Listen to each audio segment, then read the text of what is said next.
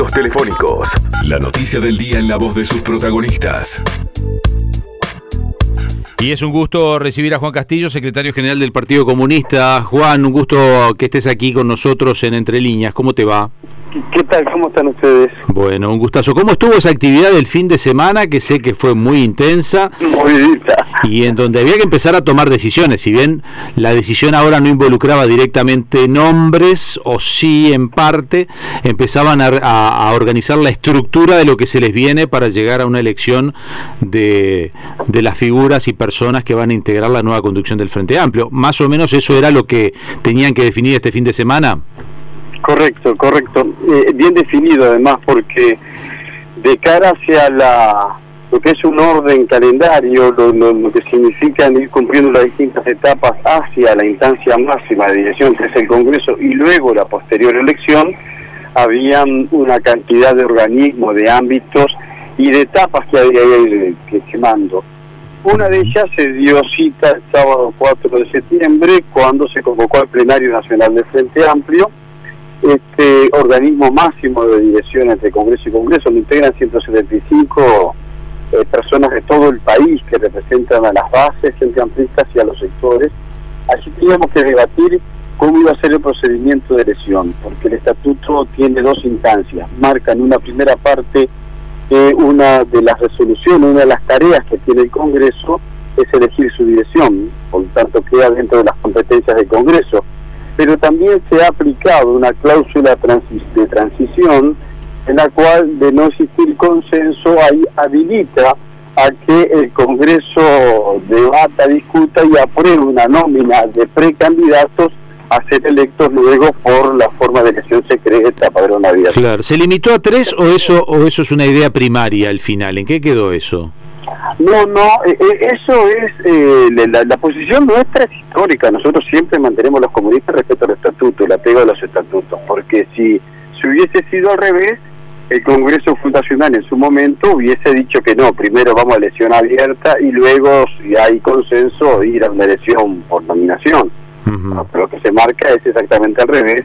Las bases, los sectores también representantes de los comités y las coordinadoras también mantienen idéntica postura, pero nadie pensó, acá había muestras claras que se estaban de todos lados surgiendo esas iniciativas, de buscar cuál era el mecanismo que nosotros resolviéramos. O sea, no importaba el mecanismo, la forma, lo importante es, eh, bueno, fijar algunos criterios para la elección. Ese criterio se fijó el sábado y se aprobó una moción de resolución muy amplia en la cual establece ya de antemano la posibilidad de que eh, el mismo Congreso esté habilitando, reafirmando que se va a ir a una elección por voto secreto al 5 de diciembre, el domingo 5 de diciembre. Si bien esto era más para organizarse, se colaron nombres, porque esto es inevitable, y del, de parte del Partido Comunista, por ejemplo, ya se coló el apoyo a Fernando Pereira. Esto está confirmado, en definitiva, está hablado con Fernando.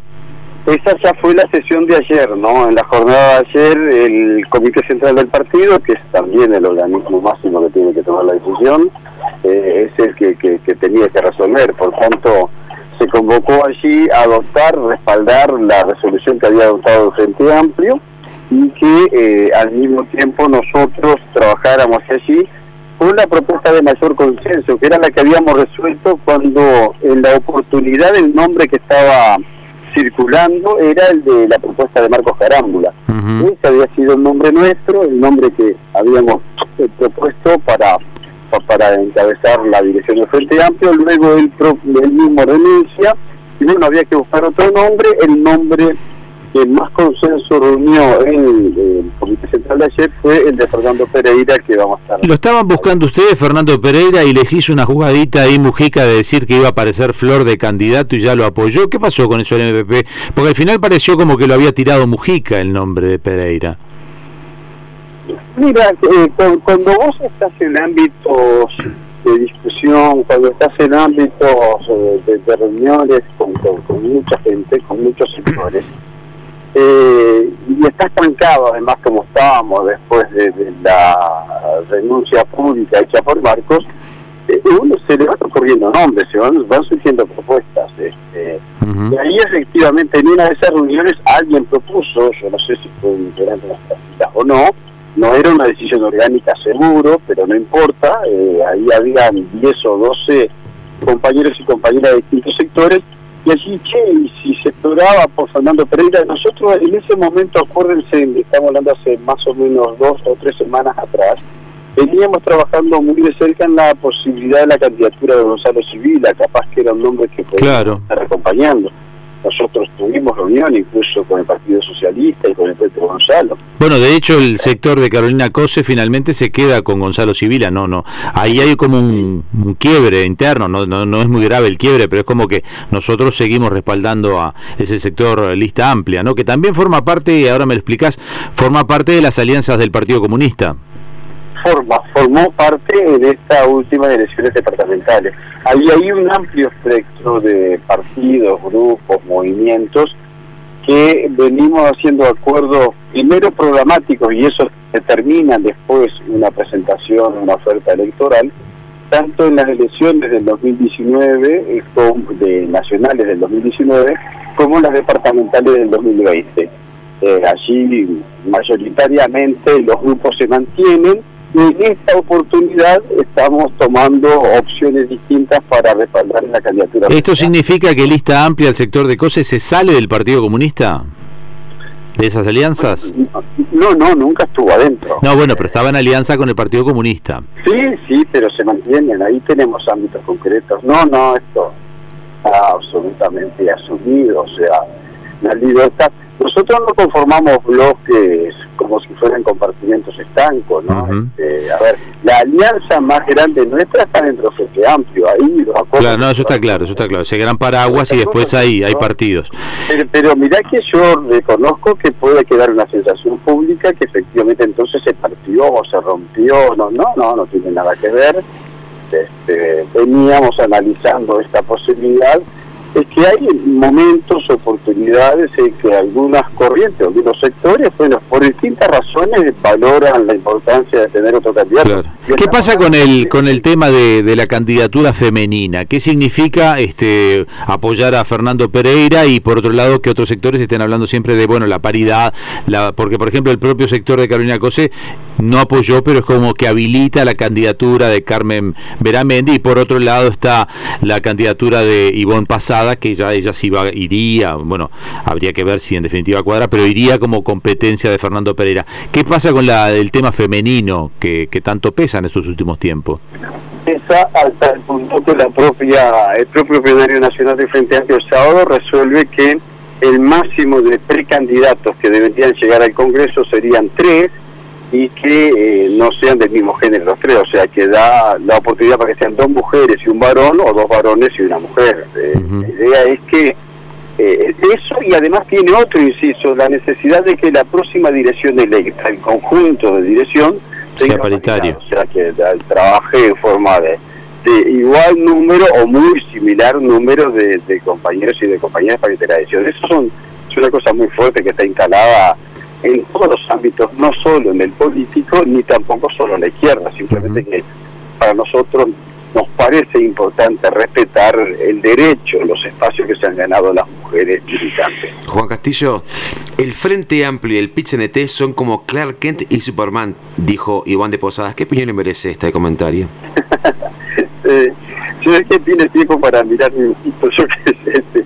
No, a ver, no tiene absolutamente nada que ver, pero yo no tengo sentido vergonzante ninguno de que acá en el Uruguay primero hubo unidad de la clase obrera, movimiento sindical, surge primero la unidad central y luego a expensas de eso, como resultado de eso, también comienzan a aparecer expresiones unitarias en fuerzas políticas de izquierda aquella famosa coalición de partido y movimiento, en la cual sectores como el de este dirigente nos decían la colcha de retazos, seguramente le sirvió bastante porque la misma colcha de retazos, un poco ya eh, dejada de lado, este, este, la están asumiendo en el gobierno, porque lo que nos gobierna a nosotros es una coalición de partidos políticos. Lo que pasa que también digo, por ejemplo, o sea, siempre dijeron que, digo, si el PIT-NT era como una, parte independiente al Frente Amplio y que era como que un poco extraño, ¿no? Que digo, que el, el, principal candidato que tiene Frente Amplio sea eh, este, exactamente...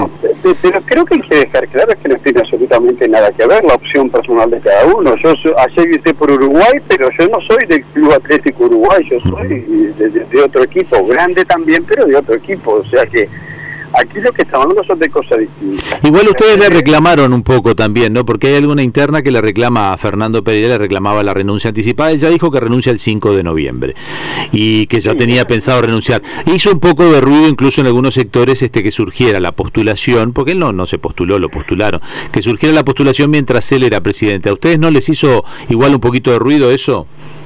No, no, no, ya lo tenemos subido. No, no, vos no te olvides que yo fui también. Sí, sí, tú fuiste. de coordinadora ser candidato a presidente. Simplemente que no gané, salí cuarto. O sea, claro. Este, eh, claro, el detalle es que éramos cuatro, ¿no? Este, salí cuarto cómodo ahí.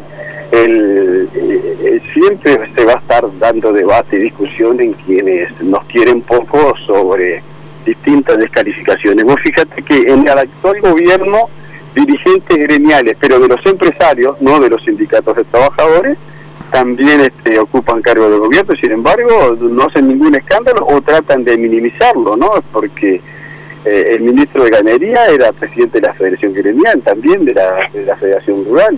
No, está bien, pero la, la, crítica cruzada desde afuera podía ser. Acá lo que pasa es que salió José, lo salió la gente de ADEOM, que le medio que le pidieron una reunión, digo. Era por eso te preguntaba, no, los, de afuera eh, podrían decirse como desde el 50, los de afuera son de palo. Es más, nadie se puede meter en una fuerza política, pero... No, pero de todas formas, no para descalificar, a mí me parece más que nada para aclarar, el que tiene que tener claro esto es la ciudadanía. Yo creo que la búsqueda de eso ha llevado a que distintos dirigentes opinaran en, favor de defender ese grado de autonomía. Y, lo más importante para, para definir hoy, porque ustedes lo, definieron ayer ya con el apoyo final, y última pregunta porque tenemos que cerrar, ¿qué virtudes encontraron en Fernando Pereira? Porque ustedes tienen que poner a alguien, tenían en carámbula a alguien que ya habían encontrado las virtudes de él, y qué virtudes tiene Fernando Pereira, en un mínimo resumen, ¿no? Obviamente. Mínimo, va a ver, eh, eh, estamos nosotros, viste que la declaración nuestra fue larga, también habla del momento político, la situación que viven los trabajadores, la discusión de la revisión de cuentas, hay varias cosas, pero en lo que refiere a las características del candidato, nosotros precisamos a alguien, primero que con experiencia de conducción, dirigir el Frente Amplio no es fácil, pero dirigir la Central Obrera es menos fácil todavía, eh, la, búsqueda de los equilibrios permanentemente, ser un componedor como por oficio, ¿me entendés? Eh, tener que tratar de escuchar antes que hablar es una tarea muy importante, relevante que Fernando la ha escuchado bien, es un compañero unitario, lo conocemos bien, es además tiene la característica de fraternidad, él te discrepa y te debate con la mejor sonrisa, o sea, tiene características que para nosotros en esta etapa, en este momento, con tantas cosas por delante, parece una muy buena señal de cara a que tenemos por delante en los próximos meses un desafío enorme con la convocatoria al referéndum para eliminar los artículos más negativos de la ley de urgente consideración. Así que por todas esas cosas, para nosotros hoy el, de los precandidatos que hay, el, que nosotros acompañamos, que les parece ser el mejor de ellos, es Fernando Pereira. Bien, muchísimas gracias por hoy, Juan, gracias por atendernos. Que ande muy bien, hasta luego. Abrazo, gracias. Hablábamos con Juan Castillo. El domingo, más allá de la actividad del sábado del Frente Amplio, el domingo el Partido Comunista tuvo su designación o su elección de Fernando Pereira como eventual candidato que ellos van a apoyar a la elección del 5 de diciembre para que gobierne o sea el presidente del Frente Amplio. Entre líneas, lo que realmente hay que saber para empezar el día informado.